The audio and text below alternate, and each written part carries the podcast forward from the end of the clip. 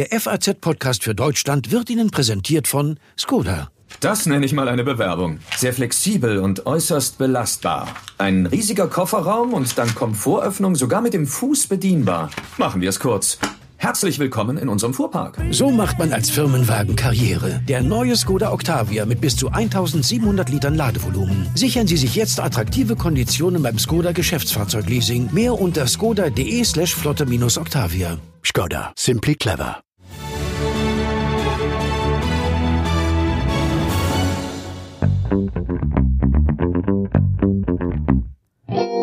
Ein kleines Dorf im Spreewald, ein gemütliches Restaurant, gutbürgerliches Essen, Platz für Vereine und große Gesellschaften. Und plötzlich gehört genau dieser Treffpunkt einem behördlich bekannten Rechtsextremen. Was also tun? Das fragen sich gerade die Bewohner von Burg im Spreewald. Und der Verfassungsschutz, der warnt, das ist kein Einzelfall. Besonders in vielen Teilen Ostdeutschlands steigt die Zahl der Immobilien, die in der Hand rechter Gruppen sind. Die Rechtsextremen, die würden so vor allem versuchen, immer stärker ins bürgerliche Milieu vorzudringen. Was bedeutet das für einen Ort und vor allem für die Bürger? Meine Kollegen, die haben sich den Fall Burg genauer angeschaut und wir sprechen heute darüber im FAZ-Podcast für Deutschland. Es ist Freitag, der 31. Juli 2020 und ich bin Tami Holderi. Schön, dass Sie dabei sind.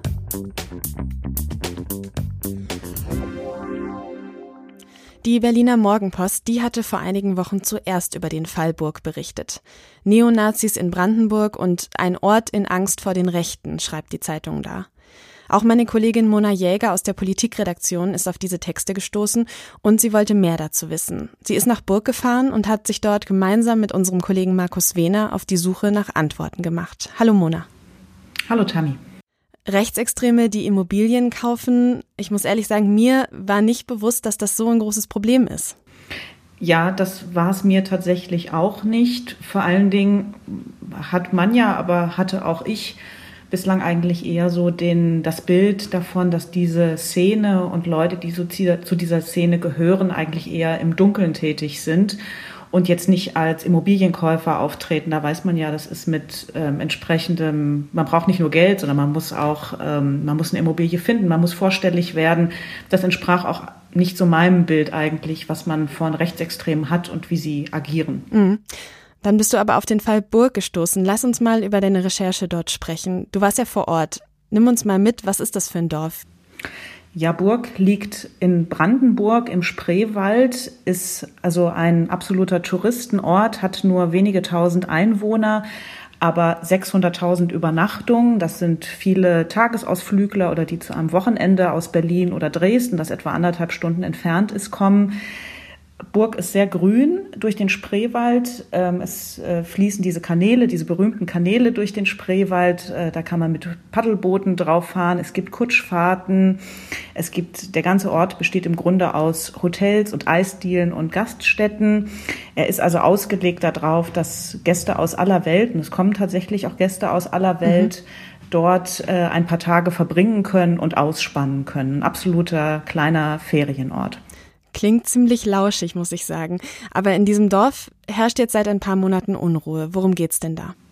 Genau, also in diesem Touristenort, auf den sehr viele Leute gucken, da gibt es ähm, eine äh, Traditionsgaststätte, das Deutsche Haus. Seit fünf Generationen gehörte das dem, dem bisherigen Besitzer ein Haus, das äh, nicht nur, äh, in dem man nicht nur gut essen kann, sondern das auch einen Festsaal hat, den einzigen mit Parkett im Ort, wo also Familienfeiern stattgefunden haben, Geburtstage, aber auch zum Beispiel der Bauausschuss der Stadt tagte. Also mhm. einfach ein sehr wichtiges Haus. Ein zentraler Ort für das Dorfleben. Genau.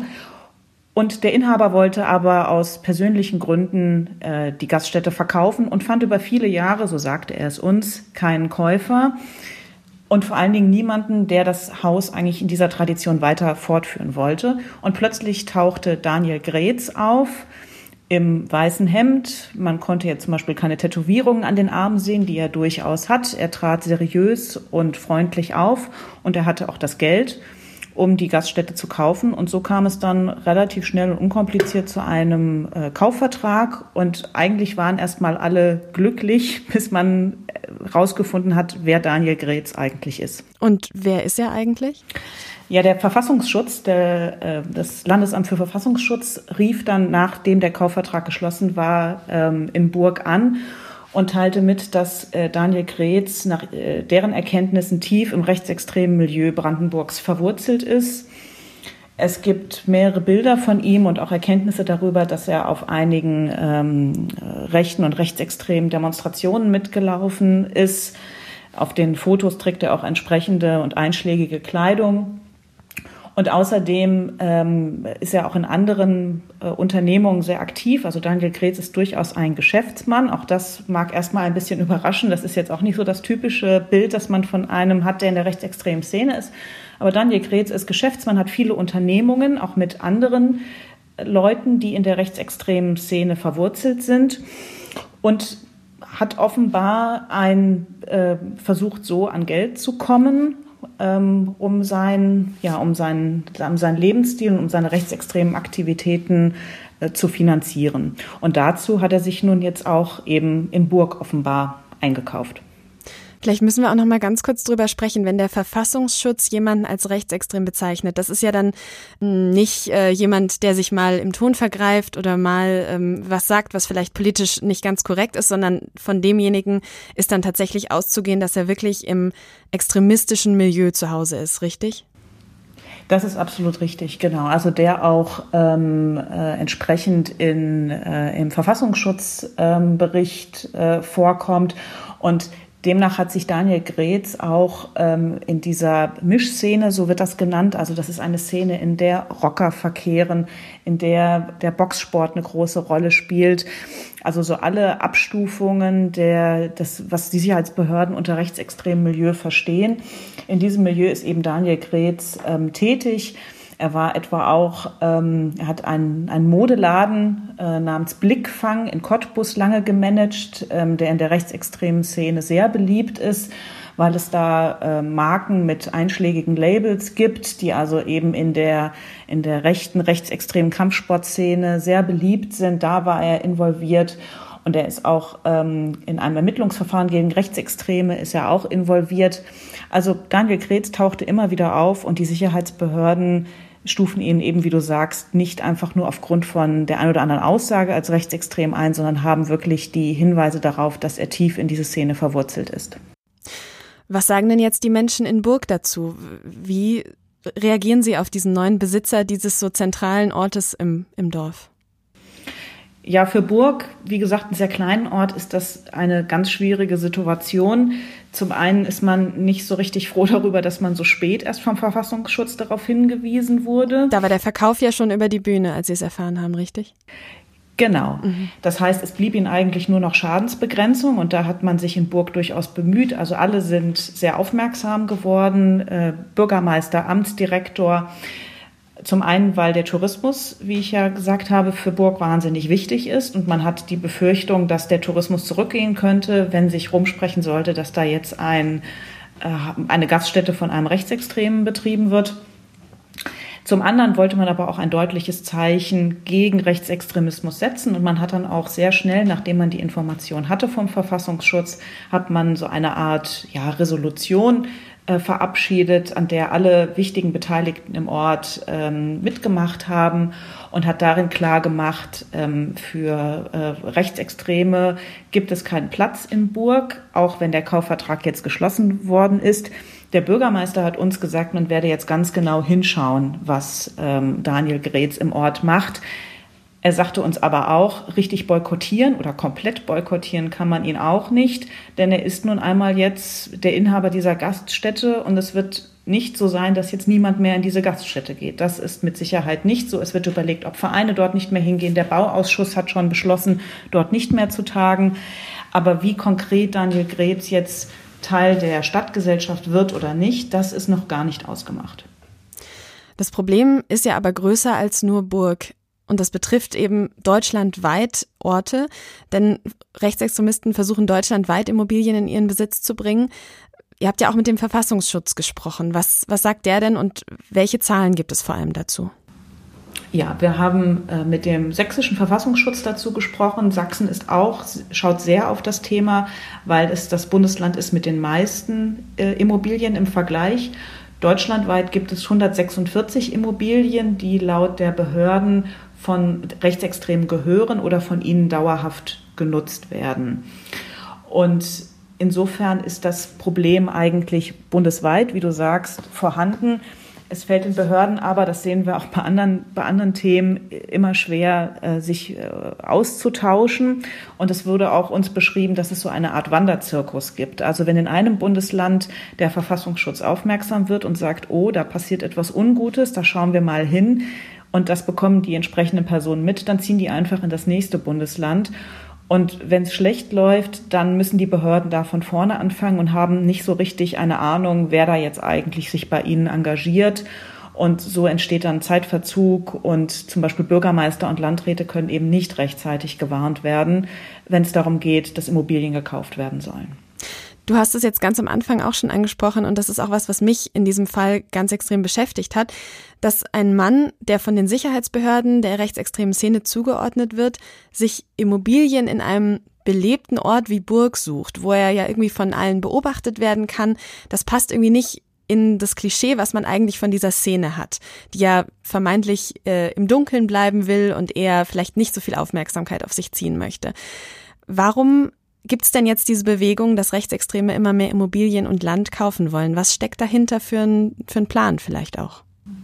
Ja, ich glaube, es gibt mehrere Pläne. Ähm, es gibt diese sehr abgeschiedenen Immobilienkäufe an Orten, wo es am besten keiner mitbekommt. Das sind tatsächlich dann Orte, die dazu dienen sollen, dass Konzerte veranstaltet werden, dass sogenannte Zeitzeugengespräche angeboten werden. Das ist im Moment in der Szene sehr beliebt. Da gibt es also Vorträge von Leuten, die eine ja, absolut falsche und mit Mythen aufgeladene Version der deutschen Geschichte verbreiten wollen, ist aber wie gesagt sehr beliebt. Auch wird dort äh, Musik äh, Musik-CDs verkauft oder einschlägige Kleidung. Das ist tatsächlich, was eher so im Verborgenen stattfinden soll. Das sind dann so Zentren, die entstehen sollen für die Leute in der Szene. Und dann gibt es auf der anderen Seite noch das Bemühen, durchaus in belebte Städte eben zu gehen, zum Beispiel Burg, um dort in das bürgerliche Milieu stärker vorzudringen und dort Anschluss zu finden. Und sagten die Sicherheitsbehörden, ähm, dass diese Leute häufig als Kümmerer auftreten, mhm. dass sie sich also durchaus einbringen im Ort und eigentlich das Bild vermitteln wollen, wir sind hier und wir kümmern uns auch da auch das Beispiel in Burg, dass Daniel Kretz Arbeitsplätze schafft. Er hat nicht nur die Mitarbeiter, er hat ja noch ein weiteres Hotel dort gepachtet.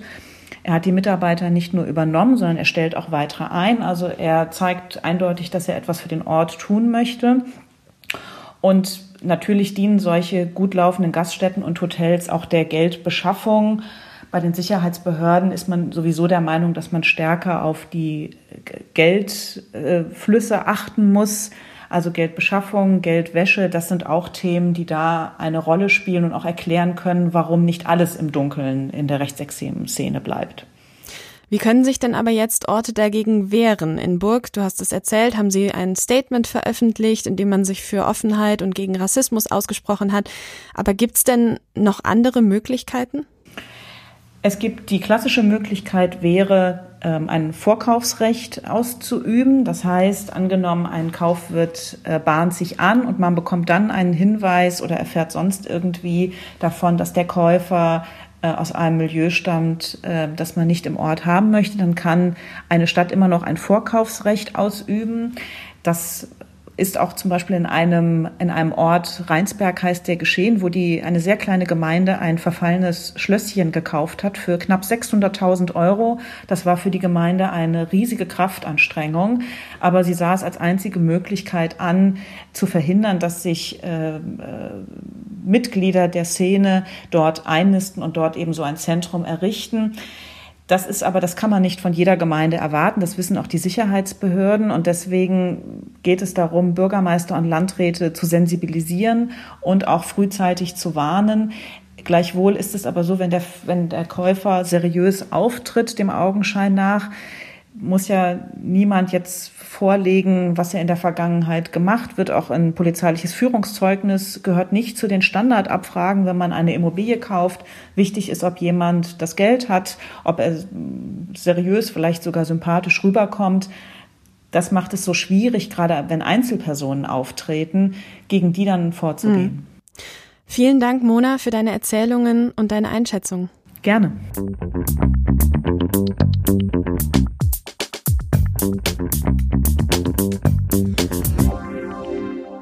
Der Fall Burg, über den wir eben gesprochen haben, ist aber eben kein Einzelfall.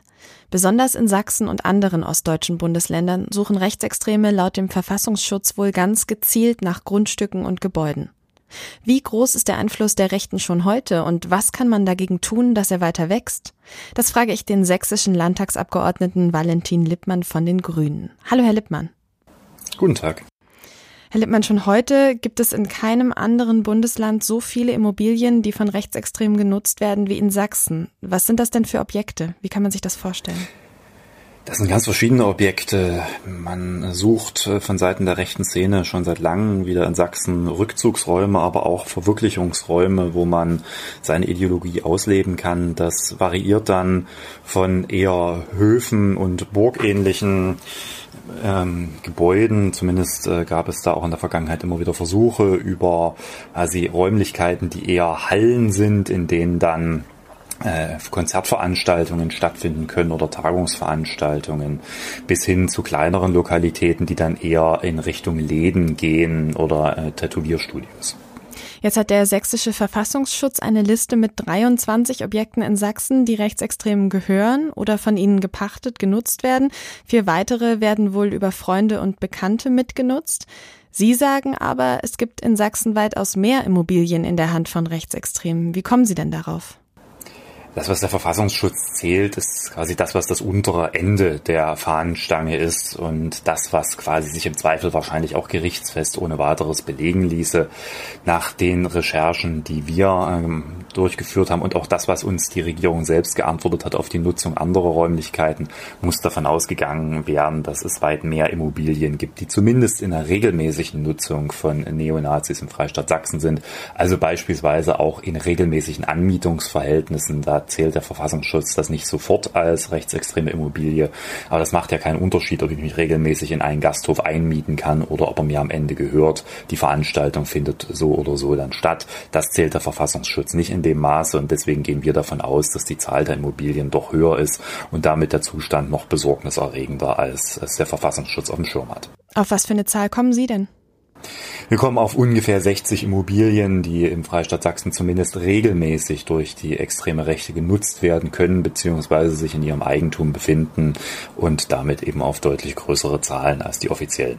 Aber was, was läuft denn da schief, dass der Verfassungsschutz eine so deutlich niedrigere Zahl hat? Zum einen zählt der Verfassungsschutz, glaube ich, anders, indem er nur, wenn es um äh, tatsächliche regelmäßige Mietverträge oder ein entsprechendes Eigentum im Besitz von, beziehungsweise Eigentum von Neonazis geht. Das Zum heißt, anderen, diese Definition, die müsste weiter gefasst werden, das sagen Sie? Äh, der Verfassungsschutz verwendet wahrscheinlich eine relativ enge Definition. Zum anderen glaube ich, dass äh, es dem Verfassungsschutz nach wie vor an dem Punkt einer Analysefähigkeit fehlt, tatsächlich auch zu sehen, wann bestimmte Veranstaltungen beispielsweise in äh, Lokalitäten stattfinden, sei es beispielsweise Zeitzeugenvorträge oder auch Mobilisierungsveranstaltungen der extremen Rechten und das dann auch in die Zählung aufzunehmen, wenn das regelmäßig dort stattfindet. Jetzt haben Sie gerade schon ein paar Projekte genannt. Der Verfassungsschutz, der nennt für den Freistaat Sachsen noch einige andere konkrete Immobilienprojekte von Rechtsextremen. Da ist die Rede von einem Patriotendorf, einem Patriotenjugendzentrum und einer Initiative namens Zusammenrücken. Welche Gefahr geht denn von solchen Projekten aus? Insbesondere in dem Bereich, wo es sich ähm, um Rückzugs- und Verwirklichungsräume handelt, äh, geht eine relativ große Gefahr davon aus. Wir haben Sachsen auch den Zustand, dass es ein großes Interesse gibt von quasi völkischen Siedlungsprojekten, die dann versuchen, quasi vor Ort eine äh, quasi eine Community zu schaffen, wo man, wo Gleichgesinnte nah beieinander in quasi auch einer dorfähnlichen Struktur aufeinandertreffen, dann auch quasi die Kinder entsprechend erziehen und äh, indoktrinieren. Und da geht natürlich äh, eine große Gefahr von aus, weil zum einen eine starke Verwurzelung dann vor Ort stattfindet, zum anderen aber quasi eine Weitergabe rechten Gedankenguts bis äh, hin zu äh, dem Fall, dass das dann an junge Menschen weitergegeben wird. Das ist schon äh, etwas, was wir mit Sorge sehen. Und gerade in dem Bereich ist Sachsen und gerade auch der ländliche Raum in Sachsen durchaus im Fokus auch der neuen Rechten in den letzten Jahren gewesen. Und deswegen gilt es da wachsam zu sein und vor allen Dingen die örtliche Zivilgesellschaft zu stärken, damit diese quasi auch solchen Umtrieben entgegentreten kann. Das wäre jetzt genau meine nächste Frage gewesen. Was kann man denn dagegen tun?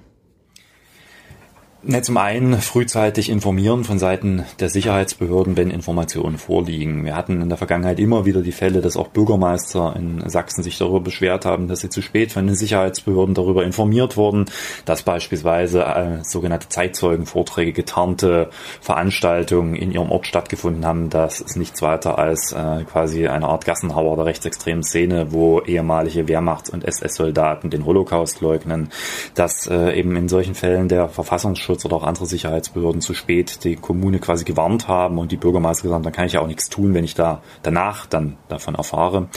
Äh, mehr Informationen würde sicherlich von Seiten der Sicherheitsbehörden gut tun, aber auch mehr generelle Informationen, gar nicht mal nur konkret, sondern vor allen Dingen Informationen darüber, wie Rechtsextreme heute auftreten, wie, was ihre Strukturen sind, was ihre Ziele sind, in, in welchen, mit, mit welchen Instrumenten sie diese Ziele verfolgen, weil nicht weniger auch gerade in der Kommunalpolitik ähm, dann durchaus durchaus immer noch sehr alten Vorstellungen des Rechtsextremismus anhängen, die mit der Art und Weise, wie gerade die neue Rechte auftritt, gar nicht mehr viel zu tun hat und man viel zu spät merkt, wen man sich da eigentlich ins Dorf oder ins Haus geholt hat.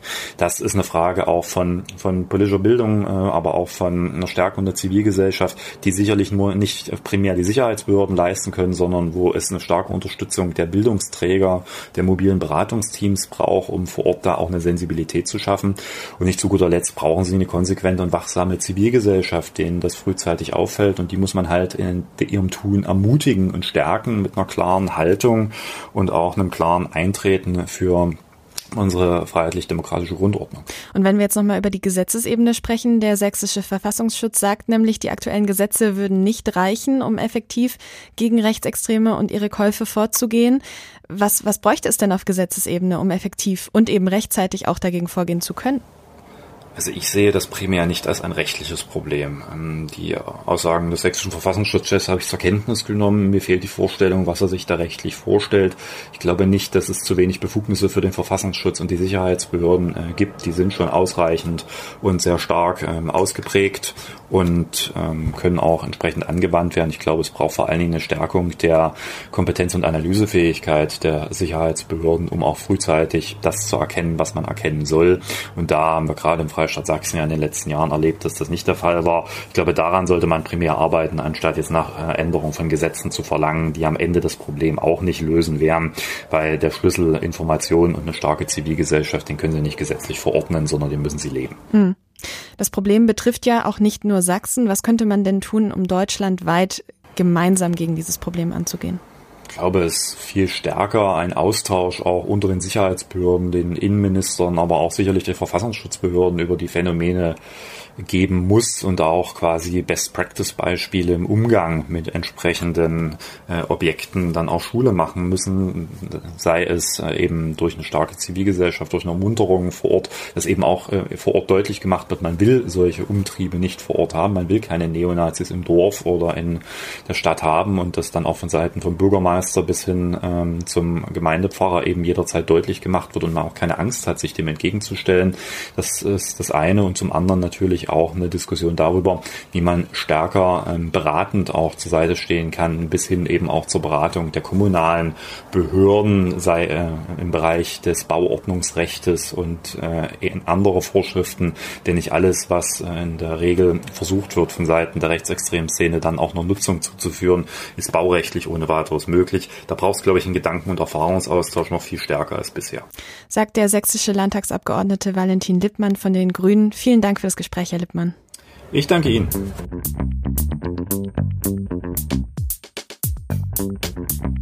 Was ich aus diesen Gesprächen jetzt mitnehme, es geht den Rechtsextremen wohl um beides.